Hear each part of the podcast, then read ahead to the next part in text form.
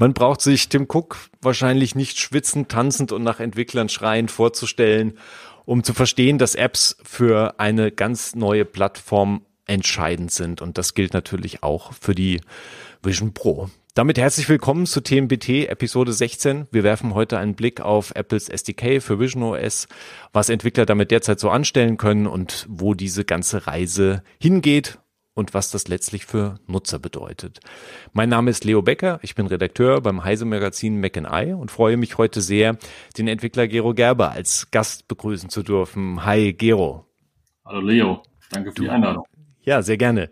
Du blickst ja auf eine lange Erfahrung als Entwickler und auch als freiberuflicher Entwickler zurück und auch hast Schwerpunktbereiche, Augmented Reality und bist auch im, im Gaming-Sektor mit einem langen Hintergrund und damit natürlich ein sehr guter Ansprechpartner, um diese Fragen rund um das SDK auszuloten, wo wir da eigentlich gerade sind. Und deshalb ist auch die erste, die, die erste Frage an dich, für wie robust und wie solide hältst du diese Entwicklertools im Moment? Diese gibt's ja jetzt erst seit Juni praktisch, also wenige Monate und wir sehen auch, dass die Vision OS Betas langsam vorangehen. Aber wo, wo sind wir jetzt im November 2023 mit Apples Tools für Vision OS Entwicklung? Also ich muss sagen, dass bisher bei meinen bisherigen Tests im Vision OS Simulator ich eigentlich nicht großartig auf Probleme gestoßen bin. Also mhm. der Simulator läuft sehr stabil. Wir haben ja auch die SwiftUI Previews, in denen der Simulator dann auch schon genutzt wird. Da konnte ich eigentlich wenig, wenig Probleme feststellen. Ja. Weder Stabilität noch großartige Funktionalität die man vielleicht aus, aus Entwicklung für iOS und iPadOS gewohnt ist, nicht geht. Das macht alles einen sehr stabilen Eindruck bisher. Aber ich vermute, es wird auch noch Stellen geben, an denen es knarzt und knirscht. Was sind denn da im Moment so die Schmerzpunkte für Entwickler? Ne, die Schmerzpunkte sind eigentlich die Dinge, die man mit dem Simulator nicht machen kann. Äh, wir reden ja hier von, von einem neuen Device, was ja den großen Fokus auf Augmented Reality hat. Und man kann sich ja vorstellen, auch ohne Entwickler zu sein, dass es mit dem Simulator da sehr schnell passiert, dass man an Grenzen stößt, weil die Augmented Reality Funktionen nicht so einfach im Simulator nachzubilden sind. Ja. Das heißt, ja. Die Hürden werden ja diesmal besonders hoch sein. Ich meine, der Simulator ist ja schon immer so ein Zwischending, war ja auch beim iPad schon im, bevor es halt breit verfügbar war, so dass die Entwickler natürlich anfangen konnten, ihre Arbeit aufzunehmen. Aber es ist natürlich ein ganz eine ganz andere Form von Gerät, mit der du da arbeitest. Und vielleicht wird es auch viele iOS-Entwickler geben, die natürlich mit Virtual Reality oder Augmented Reality oder überhaupt der Arbeit mit Headsets überhaupt noch gar keine Erfahrung hatten und damit sehr schwer einstufen können, wahrscheinlich, was da auf sie zukommt. Ja, also ich denke mal, wenn, wenn man anfängt für die, für die Vision Pro zu entwickeln, macht es wahrscheinlich Sinn, jetzt mit, mit Swift UI anzufangen, sich eine mhm. einfache Beispiel-App zu überlegen und zu gucken, wie läuft das auf, auf der Vision Pro da mal so ein Gefühl zu bekommen, was gibt es für Möglichkeiten, die jetzt anders sind als unter iOS, iPadOS. Also wir reden ja hier von, von Infinite Canvas, also man hat riesigen Desktop theoretisch zur Verfügung, man hat unterschiedliche Fenstertypen, klassisches ja, 2D, eigentlich 3D-Fenster, man hat mhm. Volumes, man hat einen Full Space, man kann umschalten zwischen VR, reiner AR-Ansicht. Da gibt es schon sehr viel zu entdecken. Ich sehe es einfach nur ähm, gerade vor dem Hintergrund als Entwickler von AR-Apps, wenn ich beispielsweise schon eine AR-App habe und die jetzt auf Vision Pro bringen möchte, da komme ich sehr, sehr schnell an die Grenzen, weil die ganzen äh, Funktionalitäten halt nicht funktionieren und wir auch über ein teilweise neues SDK beziehungsweise ein neues Interface reden für die Vision Pro. Mhm. Apple hat an gewissen Stellen Funktionalitäten abgeschnitten, die man auf dem iPhone, auf dem iPad hatte und jetzt nicht mehr zur Verfügung stehen. Und dahingehend muss man seine Apps halt schon anpassen. Und das ist gerade für AR-Apps halt schwierig und macht es noch schwieriger, wenn man nur den Simulator zur Verfügung hat, ja. Ja, das ist natürlich, das ist ein interessanter Punkt, dass ja gerade auch Entwickler, die eben mit AR-Kit ja schon gearbeitet haben, vielleicht eben für eine, für eine iPhone-App, äh, dass da ja eben auch Funktionalität, also man, man hat praktisch als Entwickler ja letztlich weniger Einblick, weil der Zugriff auf Sensoren und, und, und Dinge fehlen, die ja jetzt auf dem iPhone noch da sind, zum Beispiel eben die Kamera und damit auch selbst das Kamerabild auswerten zu können in irgendeiner Form oder eben dein eigenes, dein eigenes Mesh-Netzwerk darüber zu legen, um irgendwie zu versuchen, den Raum zu erforschen. Das sind ja alles Sachen, die Apple in Vision OS wegabstrahiert. Äh, natürlich unter dem Datenschutzaspekt, der verständlich ist, aber für Entwickler fühlt sich das für mich relativ frustrierend an einem gewissen Punkt an. Ja, zumindest wenn man darauf angewiesen ist. Ja gerade wenn man davon, äh, davon Gebrauch gemacht hat, dass man jetzt AR-Kit das Kamerabild für jeden einzelnen Frame erhält, das fällt komplett weg aus von den genannten Datenschutzgründen oder Privacy-Gründen. Und da gibt es auch keine Alternative für. Man hätte jetzt hm. eigentlich denken können, dass es vielleicht, dass Apple eine, eine Möglichkeit anbietet, so wie es bei den schon bei, bei den iPhones und iPads gang und gäbe ist, dass man einfach eine, einen Prompt bekommt und gefragt wird, möchten Sie dieser App die und die Daten zur Verfügung stellen. Das wäre ja durchaus machbar. Ne? Vielleicht kommt das ja auch noch, das, das weiß man heute nicht, aber Stand heute muss man davon ausgehen, dass diese Daten einfach nicht zur Verfügung stehen und sich dann was überlegen, falls man darauf angewiesen ist, ob man seine App anpassen kann oder was man macht. Das ist dann wirklich sehr individuell, individuell zu, zu entscheiden.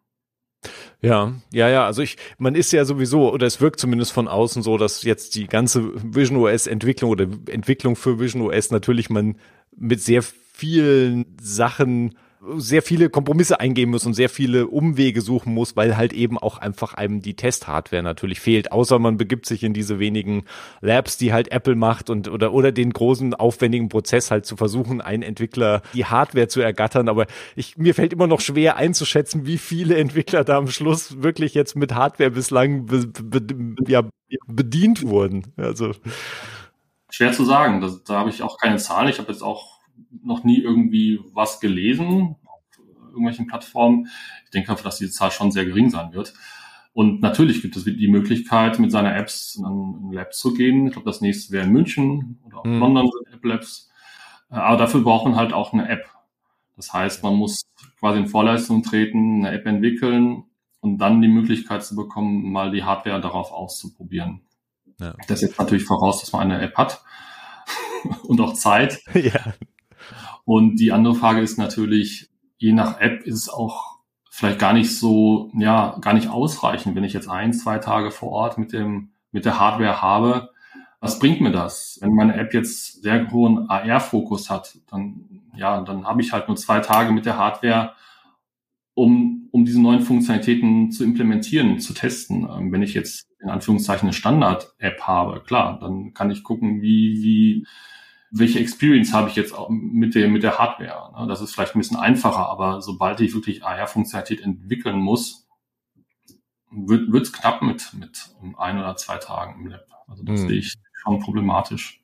Ja, es ist ja eher wie ein Gedankenanstoß, um halt einmal überhaupt zu sehen, wie diese Welt durch die Brille halt aussieht. Und ich glaube, da entstehen vielleicht dann aber auch einfach Sachen im Kopf, idealerweise, wo man überlegt, okay, ich kann jetzt mit meiner App halt tatsächlich ganz andere Sachen machen. Auch Sachen, die eigentlich auf der, also Ideen, die eigentlich auf der Hand liegen, aber die, glaube ich, auch erst Zusammenspiel mit der Hardware entstehen, ist halt, wenn du praktisch bemerkst, okay, du, du hast halt nicht einfach nur diesen großen Raum vor deinen Augen, sondern du hast halt 360 Grad um dich herum, die du letztlich mit Fenstern in, ja, Fenster ist so ein schwieriges Wort in dem Kontext, aber mit Inhalten oder Sachen füllen kannst. Und das ist natürlich, stelle ich mir für Entwickler sehr spannend vor, weil du ja auch, also einfach Möglichkeiten hast, die einfach in der Form, in dieser zweidimensionalen und sehr klar auf ein Display begrenzten Welt einfach nicht da waren bis jetzt. Selbst für die Apps, die ja zumindest die Außenwelt mit reinnehmen konnten, aber es ist ja trotzdem ganz anders. Ja, und ich glaube, der Unterschied zwischen Simulator und dem aktuellen oder dem tatsächlichen Device kann ich mir vorstellen, ist auch nochmal großer Step. Ne? Ja. zu erfahren, das ist auf jeden Fall super spannend. Ich will mal sehen, ob es irgendwann mal die Möglichkeit gibt, für den Otto-Normalentwickler auch an die, an die Hardware zu kommen. Ja. Weil das wirklich, äh, glaube ich, sehr, sehr entscheidend ist, für den Entwickler da was ordentlich hinzukriegen. Gibt es denn aus deiner Perspektive was, was hilfreich ist, was man machen kann, um sich die Arbeit mit dem Simulator zu vereinfachen. Es gab ja lustigerweise immerhin die Option, halt einen, einen PlayStation-Controller zum Beispiel oder halt einen Xbox-Controller anzuschließen, so dass du wenigstens das Gefühl hast, dich ein bisschen durch diesen Simulator bewegen zu können. Aber ich weiß nicht, kommt man damit weit genug? Also die, die Controller sind schon wirklich eine, eine gute Hilfe, um sich in, in dem Space zu bewegen. Das auf jeden Fall. Aber viel mehr Möglichkeiten hat man da eigentlich nicht. Ich weiß halt aus, aus Entwick oder aus Erfahrungen für, für iPhone und iPad, da gab es die Möglichkeit, quasi so AR-Sessions aufzuzeichnen. Man konnte mhm. ein Video machen, was dann zusätzliche Metadaten enthielt, AR-Metadaten. Und man konnte dann dieses Video nutzen zur Entwicklung, um nicht andauernd rausrennen zu müssen, um die Software dort zu testen, sondern da hatte man ein Video und konnte das quasi immer wieder abspielen. Ne? Ah ja. Ich hätte mir halt gedacht, dass, dass in dem Simulator, du hast ja da unterschiedliche Räumlichkeiten auch, die du dir auswählen mhm. kannst, dass man da hätte auch vielleicht gewisse Metadaten platzieren können, um mehr AR-Funktionalität nutzbar machen zu können. Ne? Das heißt, äh, Scene Reconstruction, dass ich quasi das Mesh aus, aus diesen Environments mhm. darauf zugreifen kann. Dass ich vielleicht Bilder, die an der Wand hängen, customizen kann, um mein, meine Image Detection zu testen. Ne? Mhm. Solche Geschichten. Das wäre, das wäre wirklich eine Hilfe, die vielleicht mal irgendwann kommt. Ja. Keine Ahnung. Aber ich denke, es wäre auf jeden Fall möglich. Ja.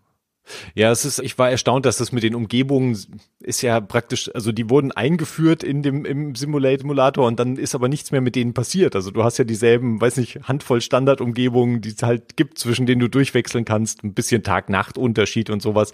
Aber sonst, das war's ja eigentlich schon. Aber vielleicht sehen wir das ja auch noch. Also ein bisschen Vorlaufzeit ist ja auch noch. Also wir wissen ja nicht, wann dann wirklich der Marktstart ist, aber sagen wir mal, es ist März 2024 oder April 2024 in den USA. Und dann werden wir natürlich sehen, was bis dahin vielleicht, also es kann ja auch durchaus sein, dass Anfang 2024 da der, der, der Entwicklungsprozess auch nochmal deutlich anzieht von Apples Seite, einfach was die Betas angeht und, und die Vorabversion. Ich bin, ja. Ich glaube auch, da wird noch einiges passieren. Das ist ja nur schwierig vorauszusagen. Ne? Ja. Ich glaube, Apple muss da auch selber so ein bisschen gucken, ja, was, was brauchen die Entwickler, wo sind die Probleme, mhm. um jetzt nicht Probleme zu lösen, die keine sind. Da werden die auch viele Erfahrungen sammeln müssen. Ne? Aber ich denke mal einfach, dass jetzt mit, mit dem neuen Device, mit dem neuen Betriebssystem, dass man erstmal guckt, dass, dass die Basics funktionieren. Das heißt, dass, dass die UI-Komponenten funktionieren, dass man möglichst einfach Standard-Apps auf die, auf die Brille bringen kann. Ja. Keine Spiele, weil das ist eigentlich dann relativ, theoretisch relativ simpel, aber dass man die Standard-Apps, die Masse der Apps wirklich möglichst einfach auf die Brille kriegen kann, schnell Probleme erkennt, mit den Entwicklern spricht damit man diese Hürde schon mal, schon mal genommen hat, weil es komplett neues, ein neues Device, neue, es gibt neue Interface Guidelines, auf, man muss, die Entwickler müssen auf ganz andere Dinge achten im Vergleich zu, zu iPhone, iPad. Und ich denke, das ist so das, das erste, worauf Apple jetzt wahrscheinlich aus ist, dass man diese Standard-Apps möglichst einfach ähm, auf die Brille bringen kann. Ja, Standard-Apps ist sowieso ein gutes Stichwort, weil Apple ja diesen Weg offen lässt, praktisch einfach deine bestehende iPhone- und iPad-App, wenn sie jetzt nicht bestimmte Schnittstellen benutzt, aber so ein Standard-App, sagen wir mal so, auch einfach auf Vision OS zu bringen, ohne dafür größere Arbeit zu machen, ist ja letztlich ein Häkchen, dass du, du musst dich ja sogar dagegen entscheiden, wenn du, also aktiv dagegen entscheiden, dass die nicht einfach in Vision OS im App Store landet. Und wir kennen das Spiel ja vom Mac, also auch da sind ja, also von, von Macs mit Apple Chips natürlich jetzt seit den letzten Jahren, dass man da einfach iPhone und iPad Apps runterladen kann. Aber ich glaube, auch jeder Mac-Nutzer weiß, so richtig Freude kommt halt damit auch nicht unbedingt auf. Die, die sind manchmal hilfreich, weil es halt irgendein Tool gibt oder vielleicht irgendeine App, die man halt einfach für macOS nicht wirklich hat oder, oder gerne halt von, vom, vom iPhone auch auf dem Mac benutzen möchte. Aber insgesamt ist das keine so richtig prickelnde Erfahrung. Und ich frage mich halt, wird das halt in Vision OS so viel, wird das halt viel besser sein oder sehen wir da auch eine sehr komische, sehr komische, unrunde Sache mit diesen äh, unangepassten Apps? Also ich denke, eine unangepasste App wird wahrscheinlich nicht besonders, ja, keine besonders gute Experience sein auf einer Vision Pro. Hm. Man muss ja nun mal den Vergleich anstellen, wenn ich jetzt eine unangepasste iPhone-App auf dem iPad starte, da reden wir nur unter, über unterschiedliche Screengrößen. Ja. Und das, das merkt der User schon sofort. Und bei der Vision Pro, wenn man jetzt mal die, die Human Interface Guidelines sich durchliest, da gibt es ganz andere Ideen und Dinge, die zu beachten sind für den Entwickler, gerade auch wie der User die App nutzt, wie der User die App erfahren soll. Gerade dadurch, dass er die, dass er quasi mit den Augen steuert, welche Controls er benutzt. Das heißt, die Controls müssen bestimmt ausgelegt sein, dürfen nicht zu klein sein, dürfen nicht zu detailliert sein. Also es muss für den User einfach sein, diese App mit den Augen zu steuern. Die Elemente sollen auch möglichst nah beim User sein. Also es soll für den User sehr einfach sein. Es soll sich entspannen können, eine App zu nutzen. Das heißt auch, jetzt wenig Gesten zu nutzen, die benötigen, dass sie, dass die Hände im Sichtfeld sind. Ja. Also wir wissen ja, also das hat ja wahrscheinlich jeder gelesen, dass man, dass die Brille wohl auch dann die Gesten erkennt, wenn man die, die Hand so auf Hüfthöhe hat, dass man durch Tappen Button bedienen kann. Äh, und wenn ich mir jetzt vorstelle, ich müsste jetzt mehrere Minuten lang meine Hände irgendwie vor den Augen halten, um, um eine App zu steuern, das wird, denke ich mal, sehr schnell ermüdend. Und das ist auch, was man in den Human Interface Guidelines halt häufig oder viel liest, ist dem User möglichst einfach zu machen. Er soll mhm. nicht seinen Kopf möglichst viel bewegen. Die Apps sollen nah am User sein. Die Controls sollen eine bestimmte Größe haben, nicht so nah beieinander. Und das sind schon andere Anforderungen, als man sie jetzt auf, auf iPads oder iPhones hat. Und deshalb denke ich mal, dass im Detail auf jeden Fall deutlich oder auf jeden Fall Anpassungen zu machen sind bei den meisten Apps. Wie, also ich meine, ohne jetzt irgendwie natürlich eine generelle Aussage dazu wirklich treffen zu können, aber wie, wie schwer und groß schätzt du den Aufwand denn an, ein für eine Standard-App, für eine kleine iOS-App eben wirklich auch diese Anpassungen durchzuführen für Vision OS? Womit ja. müssen Entwickler da rechnen letztlich bei so einem, bei einem kleineren, überschaubaren Projekt, wo auch nicht jetzt, wo viele Standardelemente von iOS genutzt werden, aber wo bewegen wir uns da? Also ich würde prinzipiell schon empfehlen, möglichst viele Standard-Controls zu verwenden, die mhm. Swift anbietet, weil die äh, per se schon mal mit der Basisfunktionalität kommen, die Apple von, von Vision OS Apps erwartet. Ja, mhm. Und auch letztendlich für den, für den Entwickler weniger Arbeit macht, Standardkontrolle zu verwenden statt, eigener. Das, ja. ich meine, das ist auf, am Anfang sicher hilfreich. Und ich kann mir auch vorstellen, dass es, ja, also ich glaube schon, dass, dass man Views, also wir sprechen ja, wenn wir von Apps sprechen, das, sind, das ist eine Ansammlung von Views, die wir sehen auf dem Bildschirm, dass, dass das schon größere, größere Arbeit ist. Auch die Standard-Apps, wir reden immer von Standard-Apps, von den einfachen. Ja, ja. dass das schon wirklich einiges an Arbeit auf den Entwickler wartet, die für den User entsprechend anzupassen, die App. Es erfordert ja ein bisschen so einen Vertrauenssprung, also oder Apple fordert das von den Entwicklern so ein bisschen diesen diesen Sprung ins kalte Wasser ein, weil wir ja auf eine relativ ungewisse Zukunft blicken. Also ich meine, natürlich stellt sich Apple das als das nächste große Ding vor, aber in Anbetracht des Preises und des sehr langsamen Markteintritts halt von USA, wir wissen ja noch nicht mal, wann halt wann und welche nächsten Regionen und Länder dann kommen, wird es ja eine sehr, so oder so eine sehr langsame Kiste sein. Also auch wenn, auch wenn die Vision Pro sozusagen ein Verkaufserfolg wird oder so Apple so viel verkaufen kann, wie sie produzieren kann, selbst dann sprechen wir ja über sehr kleine Zahlen und, und, und über eine sehr langsame Verbreitung. Und da ist es natürlich als Entwickler wahrscheinlich schwierig draufzuschauen, zu sagen, ja, okay, ich stecke jetzt halt wirklich, wirklich viel meiner Zeit in eine Plattform, die halt so viele Fragezeichen hat, mindestens für die nächsten zwei bis drei Jahre. Wo siehst du, wie, wie sollen Entwickler das, wie, wie greifst du das als Entwickler und, und wie, wie, oder wie kalkulierst du das für dich, um zu sagen, das lohnt sich jetzt für mich, da mich schon drauf zu stürzen und Zeit mit zu verbringen? Oder ist es einfach eine Wette auf die Zukunft und dann natürlich auch Eigeninteresse, wenn man vielleicht halt Spaß halt natürlich an neuen, an neuer Technik hat? Aber wo, wo stehst du da mit dieser, mit dieser unklaren Zukunft der, der, der ganz also, neuen Geschichte. Ja, also ich teile da der Einschätzung, dass die Vision Pro, so wie, wie sie jetzt kennen und was jetzt auch der Preispoint sein wird bei Release, kein Gerät sein wird, was, was in die Masse geht. Hm. Ich glaube deshalb auch am Anfang werden wir wahrscheinlich vielleicht eher Business-Lösungen haben, dass, dass wir quasi einen kleinen, kleinen Teil dieser Brillen irgendwo auf Messen oder vielleicht auch im Retail sehen werden auch jetzt nicht, also eher im hoher, höherpreisigen Retail. Ja. ja. Man, stell mir das jetzt so, ähm, meine, meine Fantasie. Ich stelle mir vor, ich gehe jetzt in ein Autohaus und möchte ein Auto mhm. konfigurieren und dann hat der Verkäufer die Brille und kann mir direkt dieses Auto vor die, vor die Füße stellen. Mhm. Und ich kann mir das angucken. Das heißt, der Verkäufer muss die Brille nicht 10, 20 Leuten pro Stunde aufsetzen, sondern er hat vielleicht ein, zwei Kunden, die er die Brille anpassen kann. Das wird ja wahrscheinlich auch nicht so einfach sein, ja. Ne? Ja, ja. mal eben die Brille zu wechseln.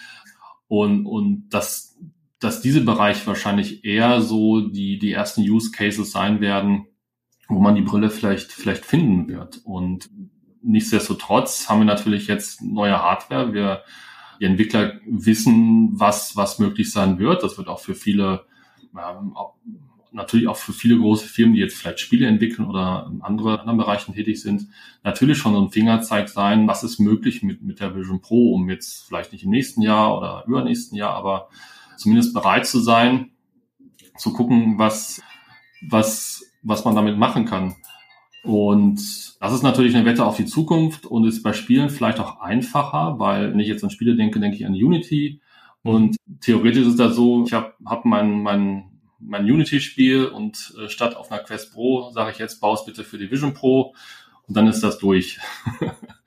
Deshalb ist es, ist es für, für, für diese Firmen vielleicht gar nicht so eine große Wette, sondern äh, sie werden sich das bei Zeit mal angucken. Unity hat ja da auch, ist ja auch schon an Bord, sodass, wenn, wenn das zur Verfügung steht, man da relativ einfach das testen kann und man die Hardware hat. Mhm.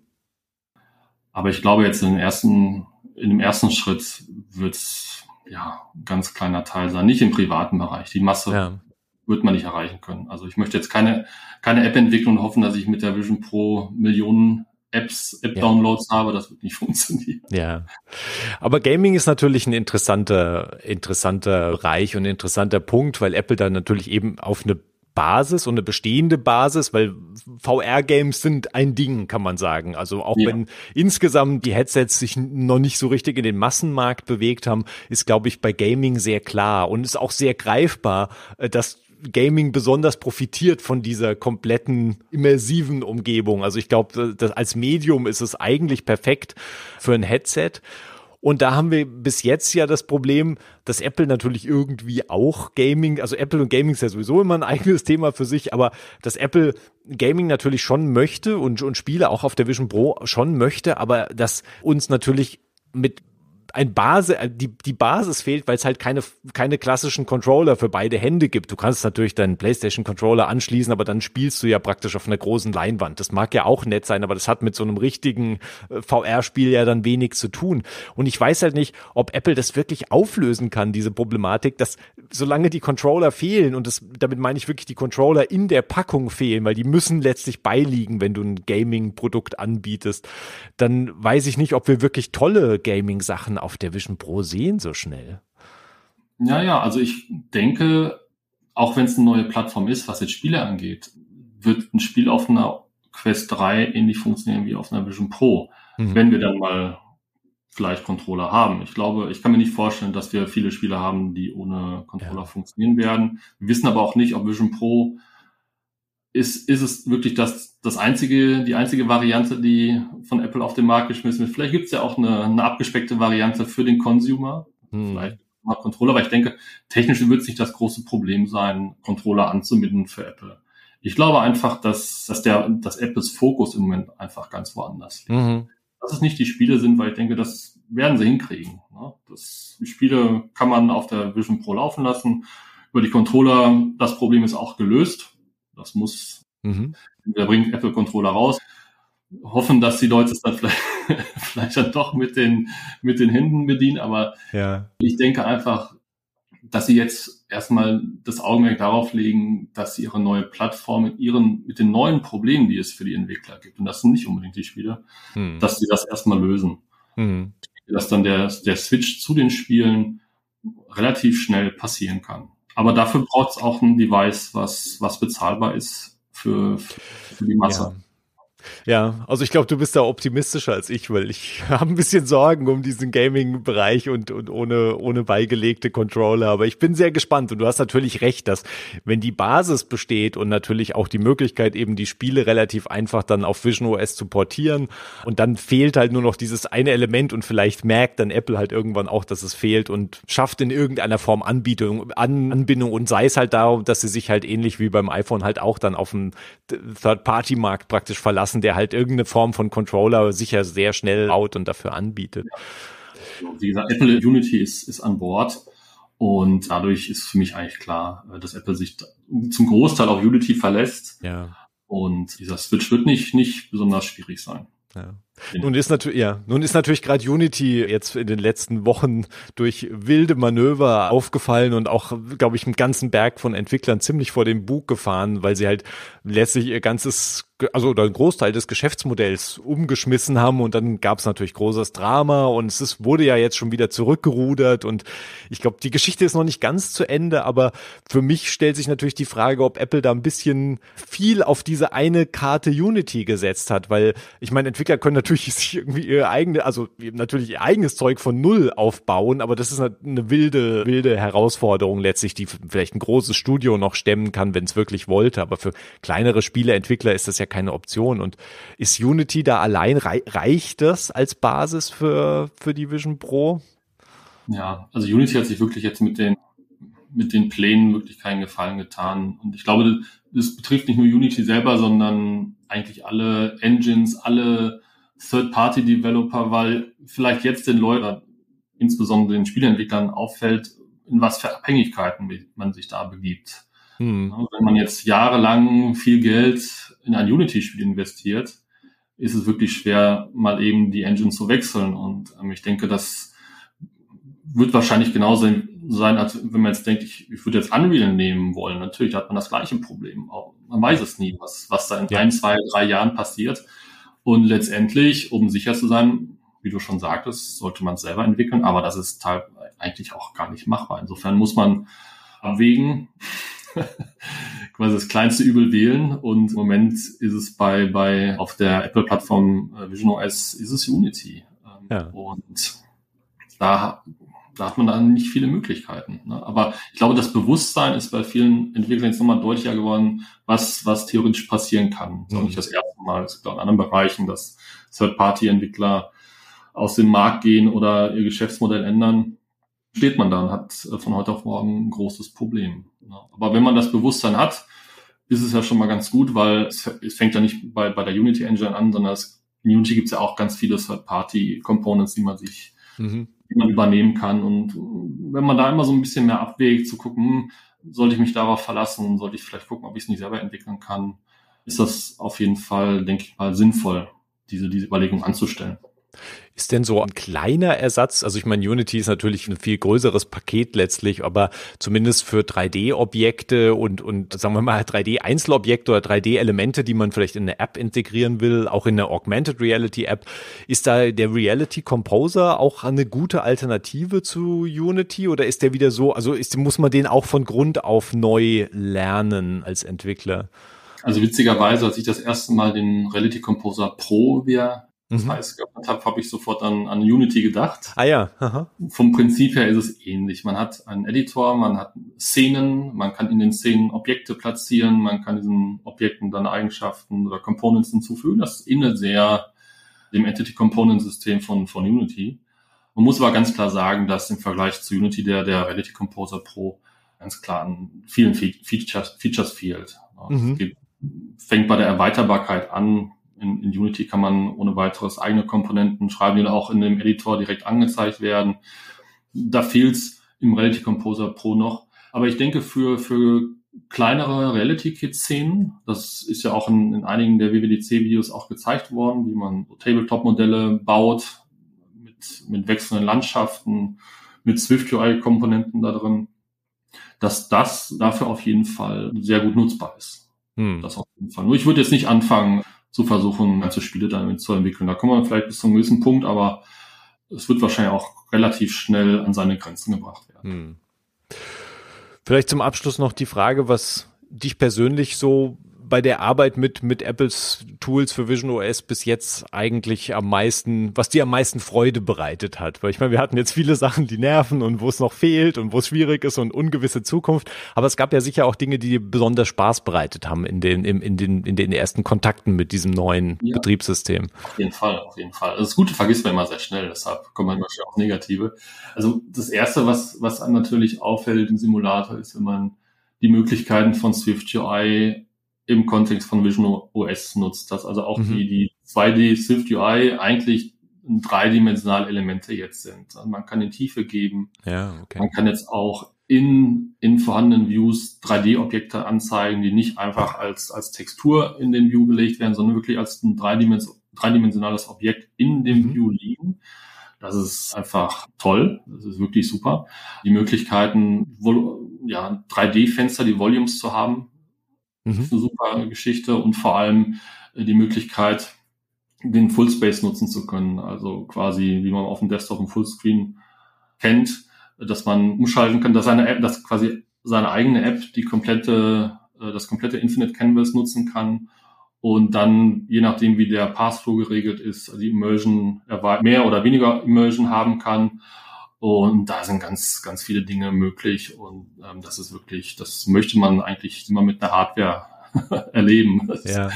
kann ich mir wirklich genau. vorstellen, dass das natürlich. Also die, die, genau, du, die, diese verschiedenen Stufen, dass man praktisch eben sich eben komplett in dieser virtuellen Realität bewegen kann oder halt doch in seine eigene Umgebung durchschauen kann. Genau. Weil es sind auch viele, viele App-Ideen, die einem da in den Sinn kommen, dass man, gibt auch dieses Beispiel von den Planeten in den WWDC-Videos, dass man umschaltet und dann mhm. quasi im Weltall ist und sich die Planeten angucken kann. Das ja, also einen ganz neuen Bereich an, an Möglichkeiten. Ja, eine spannende neue, auch eine spannende neue Spielfläche für Entwickler, glaube ich, genauso wie für, für Nutzer. Ja, Gero, vielen Dank. Dich kann man natürlich lesen und auch gerade den diesen Einstieg in die, die, Arbeit, die Entwicklungsarbeit für Vision OS kann man lesen in der Mac in i 523, die aktuell Kiosk ist und natürlich man kann den Artikel auch auf Heise Plus Abonnenten können den sowieso lesen auf Heise Plus und dort findet man den. Ich verlinke das auch in den Show Notes. Dann vielen Dank fürs Zuhören. Wir nehmen gerne ja Feedback und Kritik und alles bitte an podcast@macni.de schicken. Wir freuen uns immer über Rückmeldungen und sind demnächst wieder mit einer neuen Folge da über Vision OS und Apple Vision Pro. Bis dahin, tschüss. Tschüss, Gero. Tschüss.